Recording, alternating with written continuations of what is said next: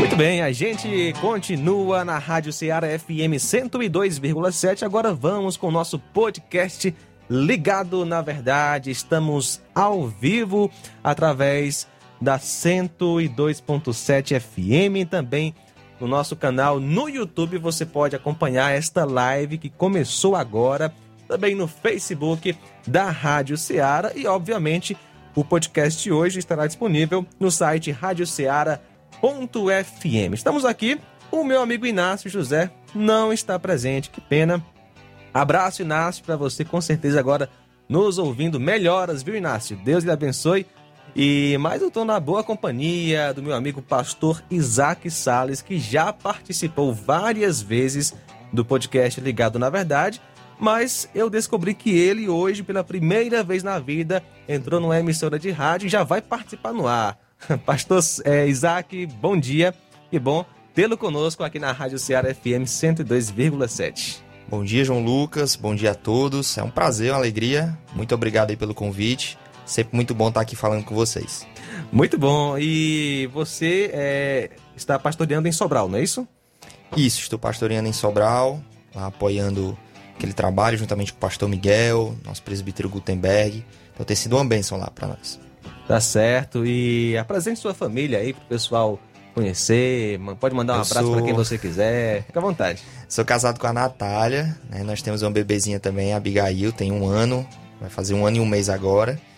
E um abraço aí para eles que estão hoje também em Nova Russas, não estão aqui com a gente aqui na rádio, mas estão hoje aqui também em Nova Russas. Um abraço para todos os irmãos aí de Sobral também. Dizer que é sempre bom ter a, a confiança de que eles estão orando por mim e é uma maravilha poder congregar juntamente com eles, tá bom? Já tratamos de muitos assuntos aqui no podcast, né? Verdade. Assuntos aí foram assuntos variados, né? Em, é, vários, é, em várias áreas. Já falamos sobre casamento, né? Já falamos é, não lembro mais os demais temas que a gente tratou. Sobre cristão na universidade. Exatamente. E sobre a... ficção. É, olha aí. e amanhã eu vou colocar uma reprise, tá certo? Eu vou reprisar, aliás, vou reprisar um podcast do pastor Isaac Sales é, sobre casamento. Casamento é coisa de Deus. Vamos colocar aqui na programação às 14h20 e também às 18 horas. Só que neste momento aqui, ao vivo, a gente vai falar sobre incredulidade.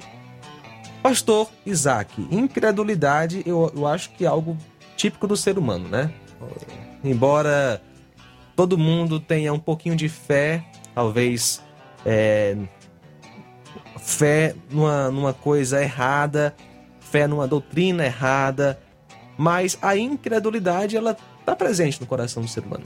Sim, com certeza, é algo natural, é algo que o ser humano já nasce com isso no coração e nós vamos ver aqui hoje, João Lucas, que a incredulidade não é por falta de provas e evidências, entendeu?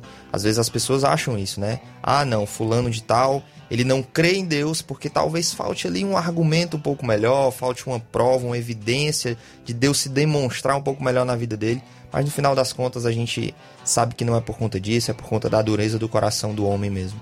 E o ateísmo tem crescido bastante, né? Com certeza, né? O ateísmo tem crescido nas universidades, no, no meio dos jovens, talvez principalmente.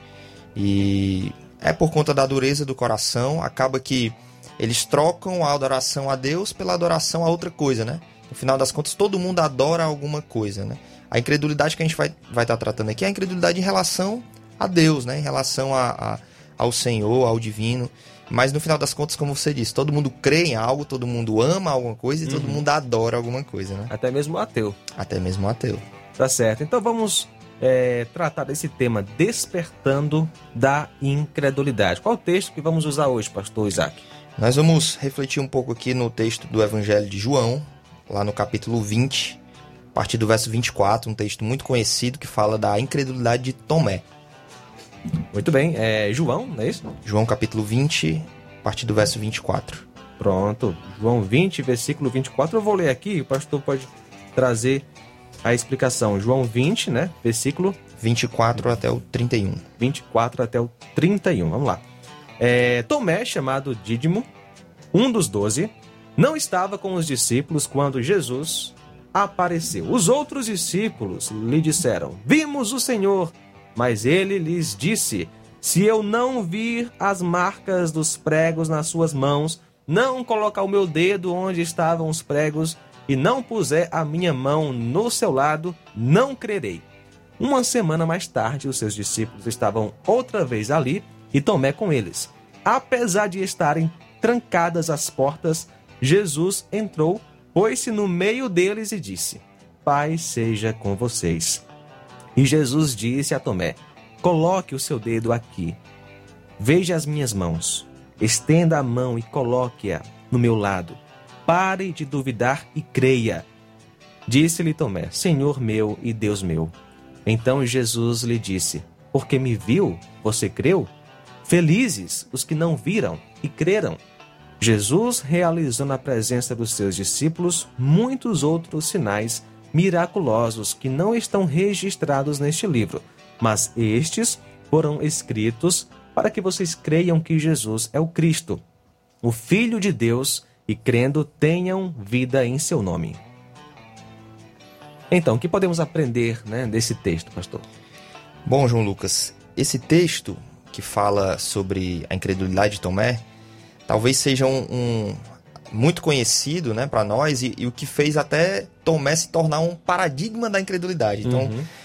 talvez a gente, quando escuta falar de Tomé, a gente já lembra, né? Aquele que duvidou. Exatamente. Às vezes a gente até brinca, né, com a pessoa assim, pare de duvidar, Tomé. Quando a gente quer falar para alguém crer, para alguém largar a dúvida, a gente usa Tomé como exemplo, como um paradigma de, de incredulidade, né? E, e realmente, porque talvez seja o texto em que mais Tomé aparece, seja esse aqui, né?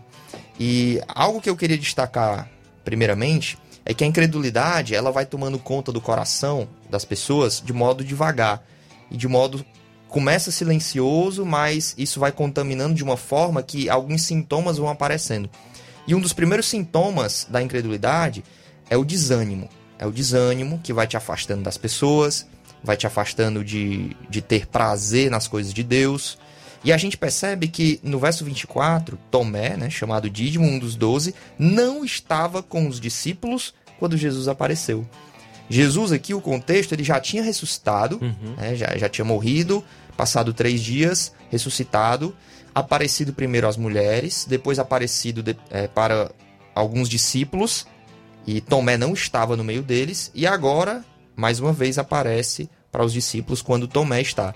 Então eu creio que Tomé já não estava com os discípulos na primeira vez que Jesus aparece, por conta de um certo desânimo que já tinha batido em Tomé e nos outros discípulos também, né? Verdade, porque eles tinham a, a certeza que Jesus era o Messias, e de Isso. fato é, mas não esperavam né, a, a, morte do Messias na cruz, embora Jesus tenha falado, tenha né? Falado. Jesus tenha falado sobre isso, mas é, era algo que eles não esperavam, né? E não tinham essa perspectiva de ressurreição do Messias, embora Cristo tenha falado. E isso, a esperança deles era mais um, um evangelho e um reino para este mundo, né? Então, quando... político e imediato isso. Ali, né? Quando Jesus morre, acaba que bate o desânimo, mate o medo. Não é à toa que eles estão trancados ali reunidos, com medo dos judeus chegarem, prenderem os seguidores de Jesus e fazerem a mesma coisa que fizeram com Jesus. É por isso que a, a ressurreição, né, é, é uma evidência histórica, né? Tem, tem suas evidências históricas. É um fato que aconteceu na história, como um bando de discípulos, né, com medo iriam inventar uma mentira para é, atacar Exato. o Império Romano, né? Mas Sim. enfim, a explicação aí com, com certeza. Não, e, e as, os primeiros testemunhos, inclusive, que foram das mulheres uhum. para aquela cultura, não era confiável você ter o testemunho de mulheres. Então, se eles quisessem inventar uma história mais é, confiável, uhum. eles não iam inventar que as mulheres teriam sido as primeiras testemunhas, né? Mas o fato é que Tomé, na minha concepção, por conta da sua incredulidade, já estava passando por esse processo de desânimo e meio que se afastando um pouco dos discípulos, né?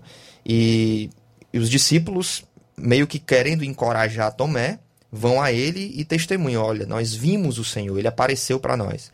E a resposta de Tomé não é algo tão positivo quanto talvez eles esperassem, né? Tomé, ele diz: não, eu só vou crer se algumas condições forem satisfeitas, né? E aí quais são as condições que Tomé coloca?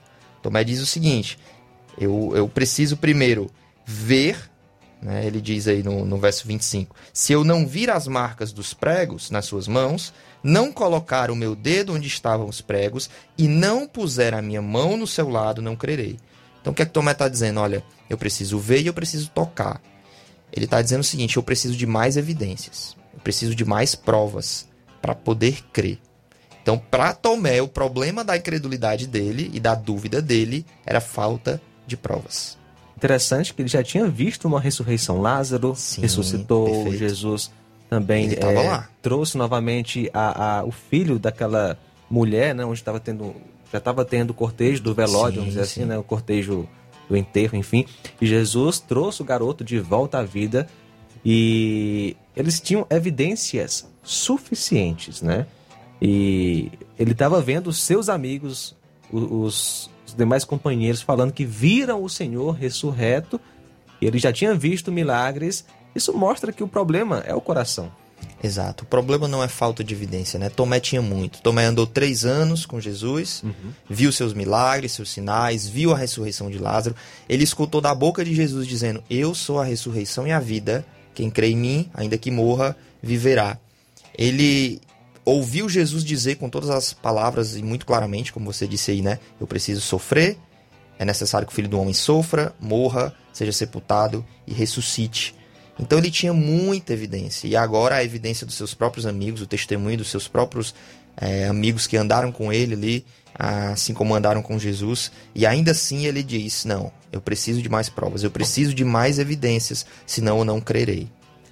A gente vê tudo é pela graça, né? Porque, embora é, ele tem essa fraqueza, ele foi escolhido para ser um apóstolo. Né? Sim. Um apóstolo do Senhor. Alguns poderiam dizer, esse aí nem crente era. Ou né, outros com outra visão quanto à salvação, esse perdeu a salvação.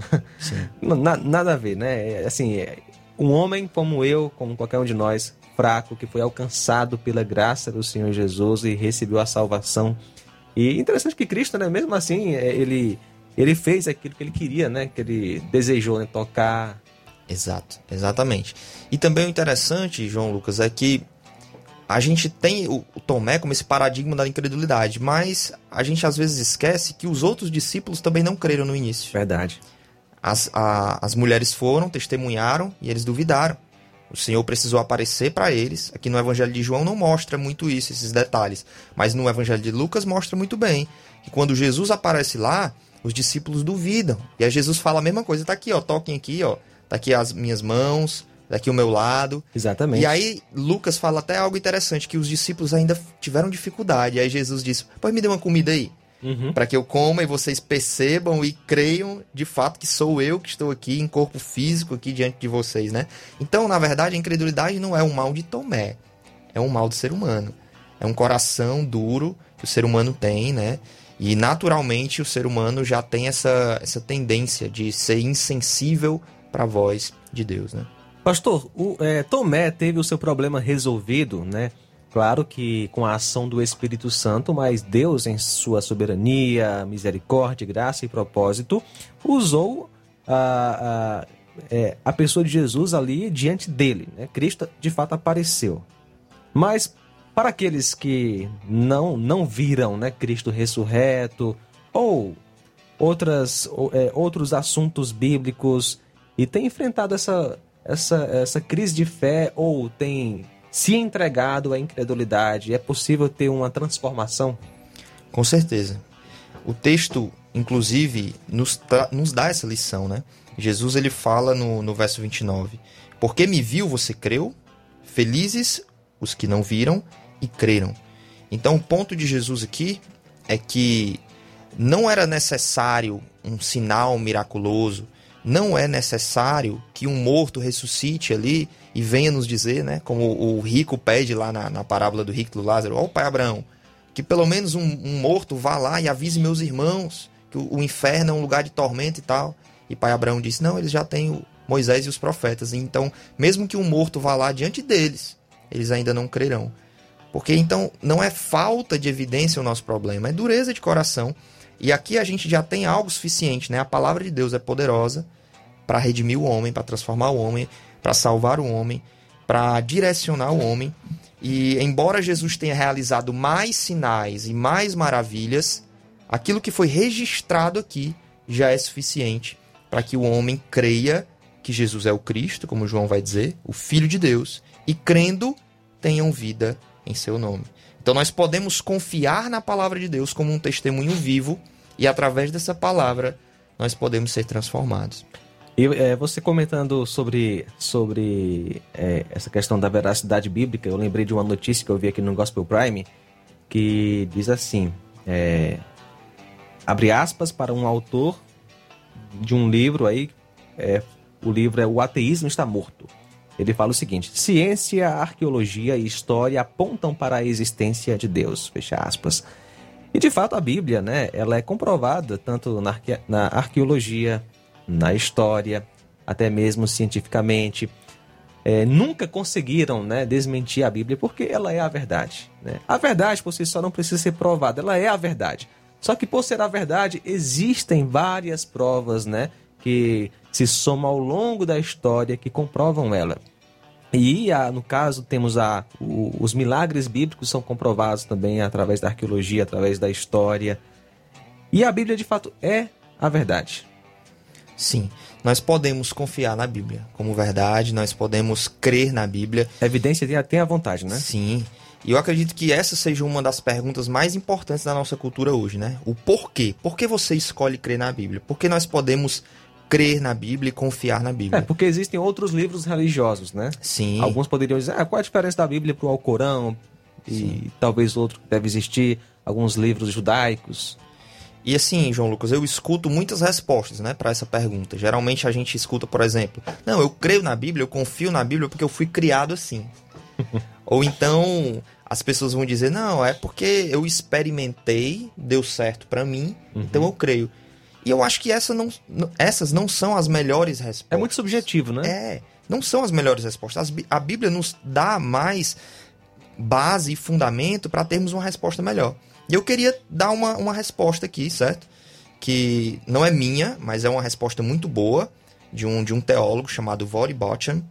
E ele vai dizer o seguinte: olha, a nossa resposta para a pergunta de por que devemos crer ou por que podemos confiar na Bíblia deveria ser a seguinte: eu escolhi crer na Bíblia porque ela é um acervo confiável de documentos históricos escritos por testemunhas oculares durante a vida de outras testemunhas oculares. Eles nos relatam eventos sobrenaturais que aconteceram em cumprimento a profecias específicas e alegam que seus escritos são de origem divina e não humana. Para mim, essa resposta dele é uma resposta bem completa. Né? E a gente pode até é, dissecar um pouco aqui o que ele está querendo mostrar com essa resposta. Né? Em primeiro lugar, ele diz que a Bíblia é um acervo de documentos históricos confiáveis. Alguns vão dizer, não, a Bíblia é uma invenção, fábulas engenhosas inventadas pelos homens. Tem né? até aquela piada: papel aguenta tudo, né? Aquele ditado: papel Isso. aguenta tudo, a Bíblia é um monte de fábula, enfim. Isso, mitos, né? Conto de fadas, lendas, né? A gente vê muito isso na universidade, pessoal dizendo: por que, que eu vou acreditar? Num livro que foi escrito há mais de, de dois mil anos por pessoas que não sabiam nada sobre o mundo, né? Tem gente que fala isso. É, pessoal acha que é, o, é, o pessoal de antigamente não tinha muita inteligência. Pelo contrário, eram pessoas isso. inteligentes. Exato. Assim como nos, nos dias de hoje. Exatamente. E é interessante que, que Lucas, né, ele coloca coloca algo bem importante lá no seu prólogo do Evangelho. Ele diz: Muitos já se dedicaram a elaborar um relato dos fatos que se cumpriram entre nós, conforme nos foram transmitidos por aqueles que desde o início foram testemunhas oculares e servos da palavra.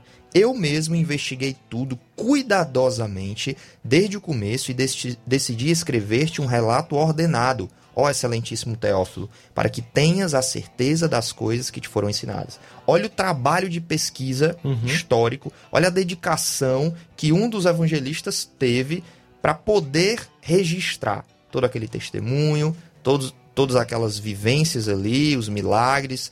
Né? O cara foi lá e coletou com testemunhas oculares, né? com gente que diretamente viu, ouviu Jesus falar. Né?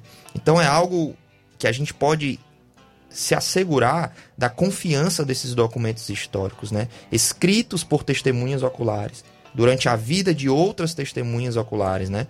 Não foi gente que contou para fulano, que contou para fulano, contou para fulano, não, mas foi gente que viu de perto, uhum. que estava ali, né? Ou gente que conversou com essas testemunhas diretas, né? Como é o caso de Lucas, que conversou com Exatamente. Paulo, como é o caso de, de Marcos, que conversou com Pedro, né? Ou eram testemunha direta, ou eram apóstolos ali uhum. que estavam perto de Jesus, ou, é, por exemplo, o irmão de Jesus, como foi Tiago, né? Ou eram pessoas que estavam ligadas ao, aos apóstolos. interessante, assim, o contexto em que esses livros foram escritos. Era um contexto é, do Império Romano ali, né? Onde havia havia um, um haviam imperadores cruéis, né? Imagina só, se o cara for, for inventar uma, fosse inventar uma mentira no contexto desse, ele ia sair, ia morrer. Sim. Porque geralmente uma, uma mentira é, é, tem a intenção de ganho, né? Eu quero ganhar alguma coisa, eu quero, eu quero ganhar, por isso eu vou usar argumentos aqui que vão atrair pessoas. Exato. Aí você vê como o, o, os evangelhos foram escritos, né? Como você falou, ele colocou o nome de mulheres. Naquele, naquele tempo, né, as mulheres eram desvalorizadas, né? O testemunho delas não tinha valor. E ele colocou que mulheres viram a ressurreição de Jesus. Até o nome de mulheres é, é, estavam também na, na genealogia de Cristo. Se ele quisesse inventar uma mentira, pegar um personagem histórico e transformar em um herói, ele iria colocar alguma coisa relacionada aos fariseus, que era, os, a, uhum. que era a elite da Com época. Certeza. Não ia colocar é, mulheres como testemunhas ou algo desse tipo. E a gente vê então é, que naquele contexto, o fato de ter colocado mulheres que viram a ressurreição, enfim, mostra a, a honestidade do autor. Não é verdade? Com certeza com certeza. Agora, sim, mesmo com toda essa confiabilidade, né, de que é um livro de evidências históricas, de testemunhas oculares e tal, ainda tem pessoas que argumentam aí e se colocam contra, dizendo o seguinte: ah, não, beleza, mas indivíduos adulteraram a Bíblia durante anos, né? Como é que eu posso ter a certeza de que essa Bíblia não foi mudada ao longo das gerações, porque ela já está aí com, conosco há muito tempo. O Antigo Testamento já foi escrito há muito mais tempo do que o Novo, né? Uhum. Então, as pessoas vão dizer isso, não, então eu não confio porque é um livro que todo mundo mexeu, que todo mundo adulterou, né? A Bíblia já foi traduzida muitas vezes, muitas versões, então tem aquele mito dos monges fanáticos, uhum. né? Dos monges que decidiram mudar a Bíblia para que as coisas combinassem, para que as coisas parecessem né, documentos mais antigos do que realmente são. Aí tem essas histórias que o pessoal vai inventando e, e outras coisas que vão dizer: ah, mas a gente não tem os originais. Como é que a gente vai saber que o que a gente tem é, é perto ou pelo menos né, parecido com os originais? E aí, como é que a gente contra-argumenta isso? Na verdade, os, o, o contra-argumento é muito básico é só a gente pensar o seguinte: se esses monges fanáticos que a galera diz que adulteraram a Bíblia, né? Se eles quisessem realmente mudar a Bíblia ao longo desses anos, eles precisariam fazer isso em pelo menos três níveis. Que três níveis são esses? O nível 1, um, eles precisariam conspirar e mudar os manuscritos bíblicos, todos os manuscritos bíblicos. Eu vou pensar só para o Novo Testamento, uhum. para a coisa ficar mais fácil. Apenas para o Novo Testamento, sabe quantos manuscritos existem, João Lucas? Eu sei que são milhares. São milhares. São mais ou menos 6 mil, 6 mil manuscritos e porções de manuscritos bíblicos do Novo Testamento. Possível o ser humano mudar isso? É, é complicado, né? E às vezes a pessoa pode dizer, ah, mas isso não parece ser muito, só 6 mil. Pois compare com outros textos antigos, né? Por exemplo, Guerras Gálicas, de Júlio César. É tudo que a gente sabe sobre esse imperador. Uhum. E ele é estudado no, nas universidades, nos cursos de história e tal. Sabe quantos manuscritos existem desse livro dele? Chutei. 100? 10 manuscritos. 10. 10 manuscritos. Eu, eu ainda pensei em 300. 10 manuscritos. Aí eu botei, tá mais baixo aqui. A Poética de Aristóteles, também outro livro estudado nas universidades, 5 manuscritos. Os escritos de Heródoto, né, um grego, menos de 10 manuscritos. Esse sim seria mais fácil para poder mudar, né? Exato. Exatamente. O que eu estou querendo mostrar é que, em comparação a esses manuscritos antigos que as pessoas estudam nas universidades e não estão se descabelando e arrancando as paredes, dizer não podemos estudar porque não sabemos a confiabilidade desses escritos, né? Tem muito pouco manuscrito, podem ter adulterado durante anos. Uhum. As pessoas não estão se descabelando por isso. Mas a Bíblia, o Novo Testamento, É. que tem mais de 6 mil manuscritos, e o, e, o, e o tempo também dos manuscritos é importante, né? Nós podemos datar alguns manuscritos bíblicos, podemos chegar até o ano 120 depois de Cristo, ou seja, Uhum. muito próximo Uhum. da vivência ali de Cristo e dos apóstolos, enquanto esses outros que eu citei, os, aqueles que a gente consegue datar, são 900 anos depois do original.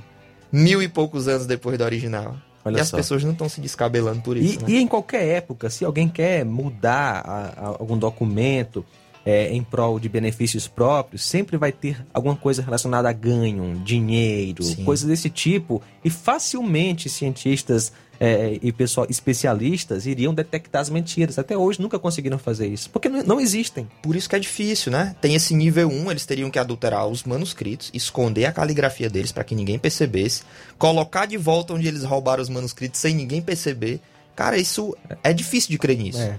E ainda tem o nível 2, né? O nível 2 é que nos primeiros séculos a Bíblia ela foi traduzida para muitos idiomas, né? Para o siríaco, para o copta e para o latim, principalmente.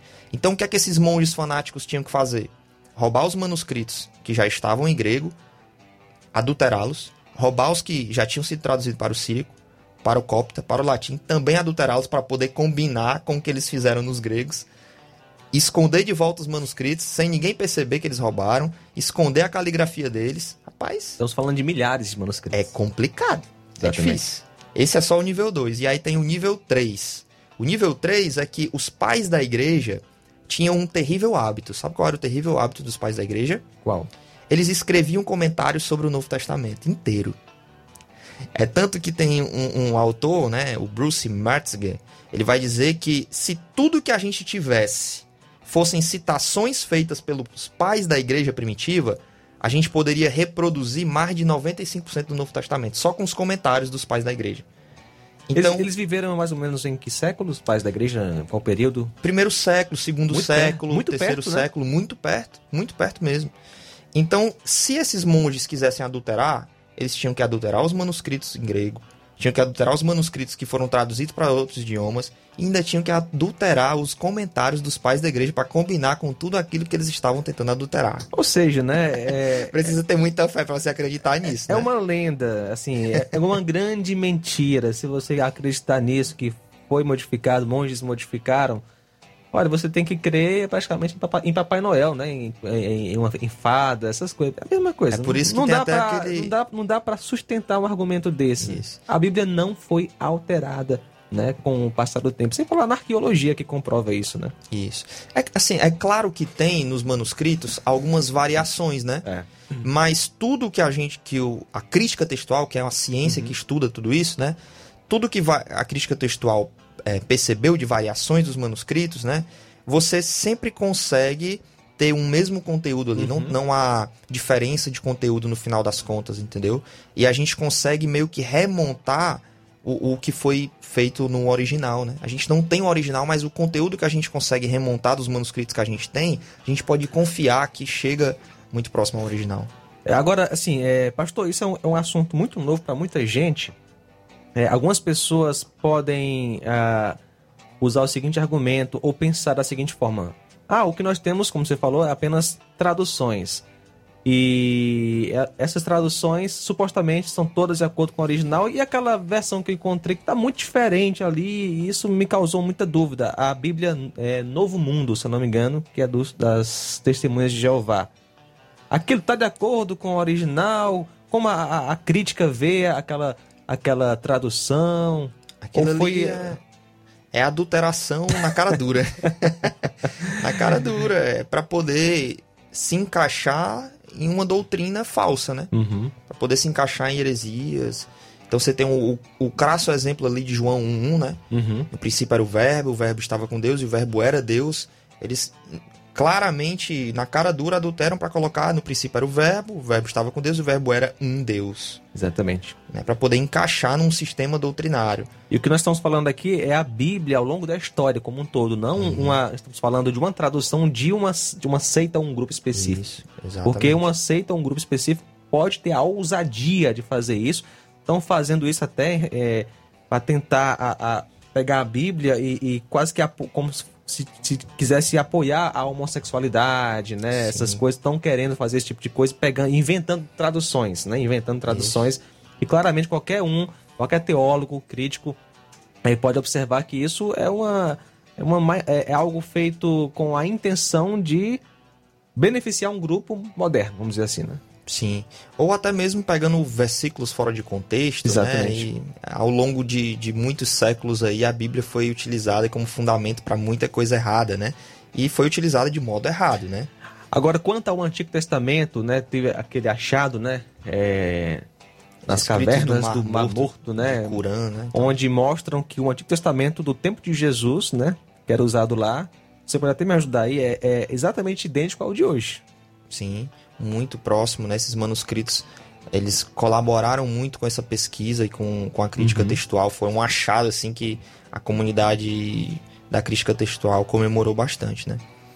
Agora, João Lucas, o interessante é que tudo que a gente falou agora apoia a confiabilidade histórica da Bíblia, né? Uhum. Mas se a gente parasse por aqui, a gente diria que a Bíblia era só um livro histórico. Uhum. Mas na definição que eu dei lá no início, né, do, do Voribot, ele fala que também ela relata eventos sobrenaturais. E aí é que é a Bíblia ponto. é um livro especial. Exatamente. Né? Não é qualquer livro histórico, né? ela vi, tem essa confiabilidade, mas ela tem algo a mais. Eu já vi, inclusive, a, é, ateus, é, filósofos ateus conhecidos, né, elogiando a palavra de Deus, né? A Bíblia é um quem afirmar que a Bíblia não é um livro bom, tá mentindo. A Bíblia é um livro, enfim, o cara elogiou colocar a Bíblia lá em cima, mas não crer na Bíblia como um livro divino, apenas como um livro histórico.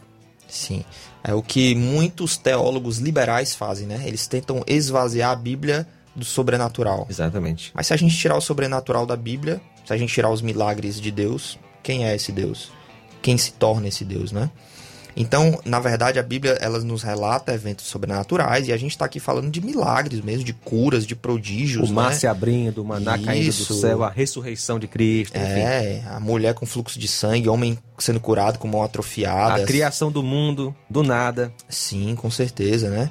E acontecimentos que são cumprimento de profecias específicas. Isso é interessante uhum. também, porque não eram só profecias generalistas, né? Assim, algo bem geral, mas eram profecias específicas. É. Ah, uma guerra vai acontecer em determinada época. Isso é algo muito geral, né? É, Sim. É, tá, é, as profecias têm datas às vezes, né? Isso. Um e, povo específico. E, por exemplo, no Novo Testamento, a crucificação de Jesus. A crucificação de Jesus é o cumprimento de uma profecia.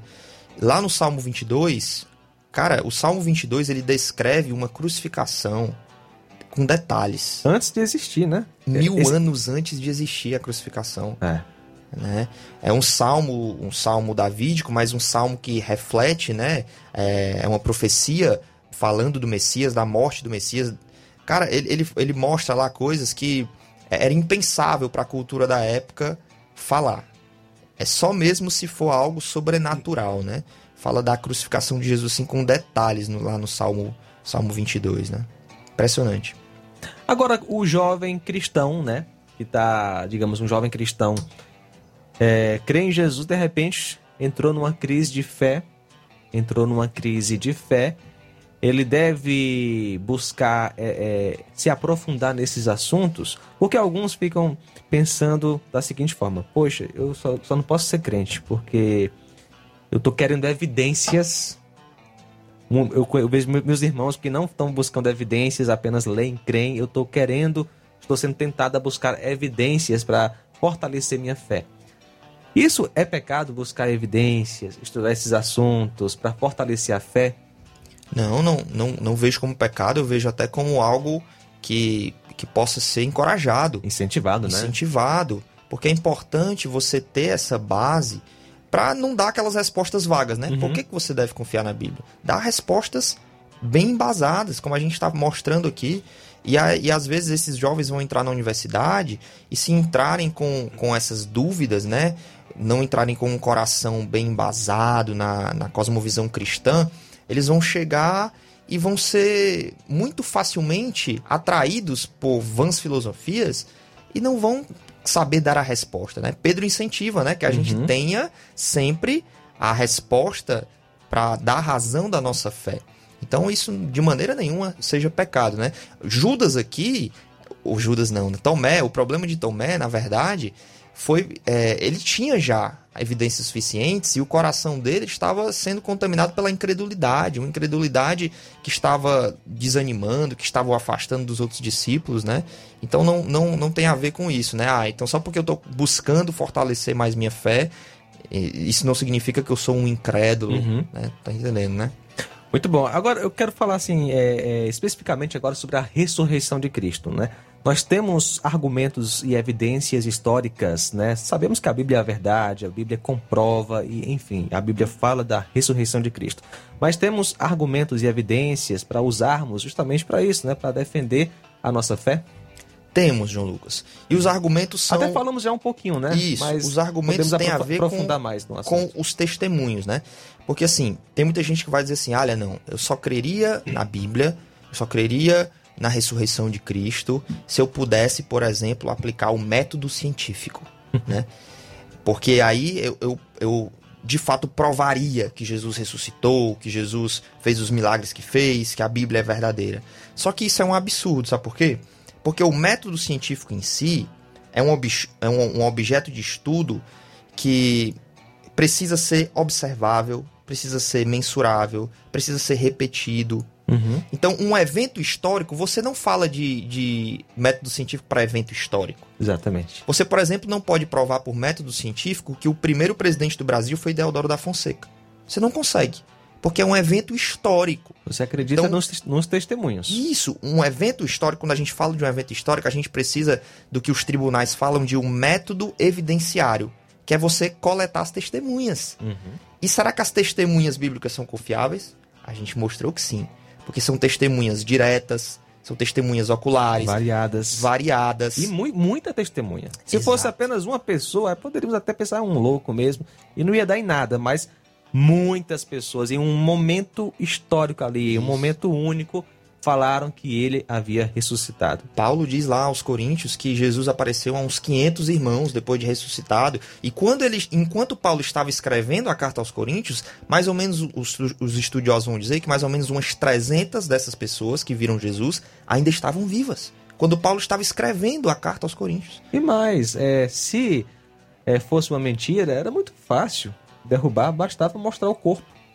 Exato. Mas bastava mostrar o corpo. Pelo contrário, o que aconteceu foi que os inimigos tiveram que inventar, inventar mentiras. mentiras. Por que, que tantas mentiras tiveram que surgir ou histórias para tentar explicar a ausência do corpo? Eles, eles se, se, esforçavam para tentar fazer isso. Porque Exatamente. de fato o corpo sumiu, o corpo Exato. desapareceu.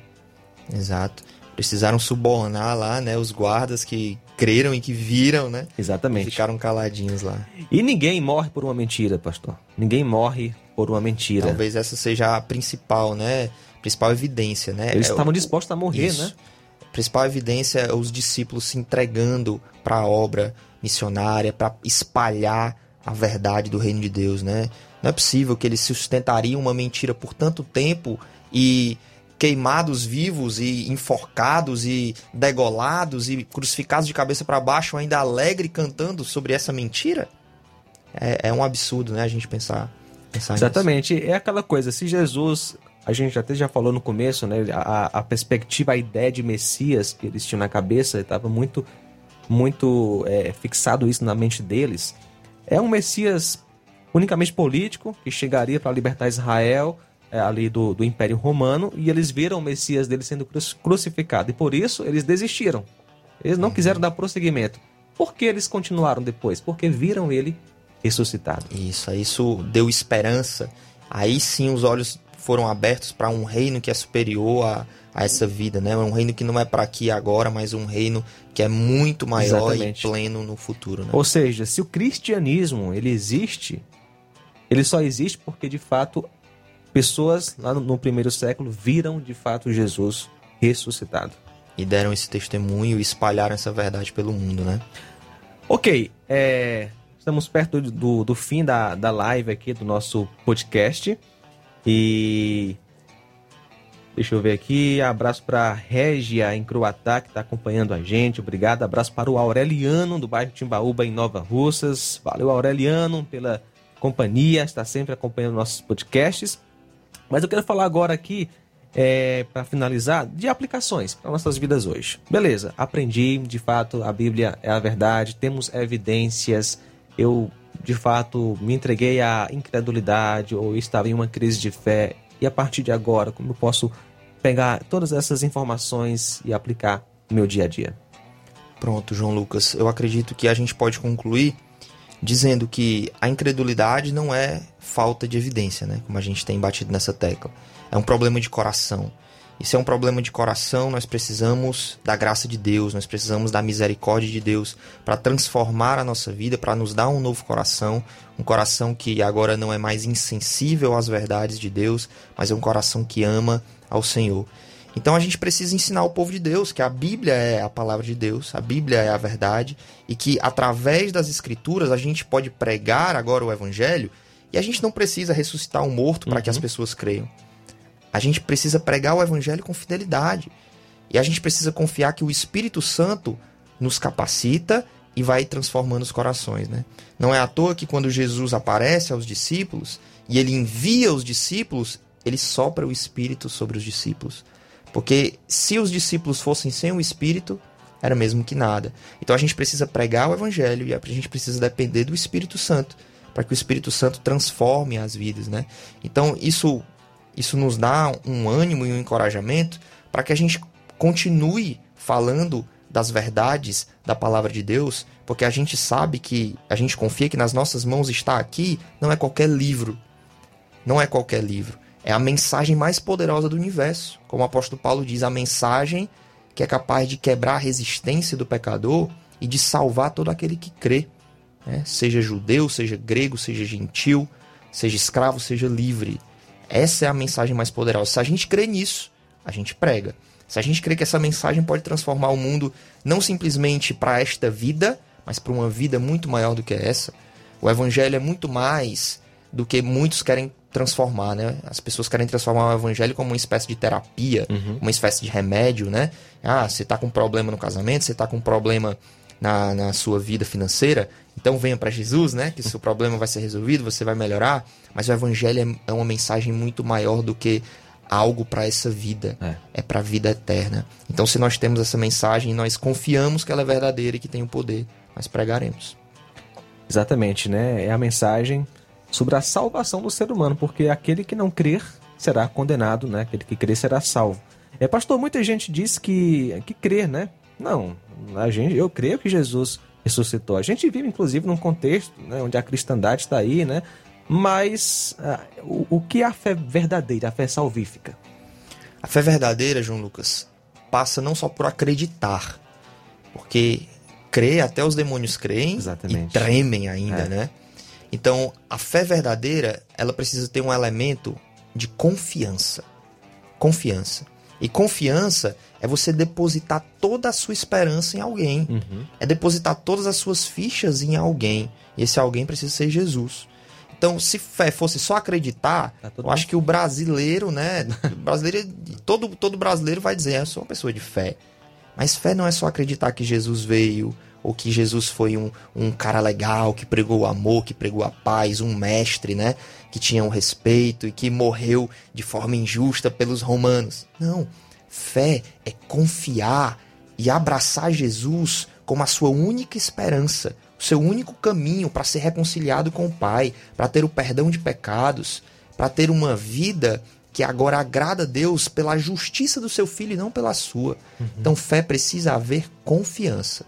É o que, o, o que distingue a fé é, falsa da fé verdadeira é a confiança e os frutos que vêm da fé, né?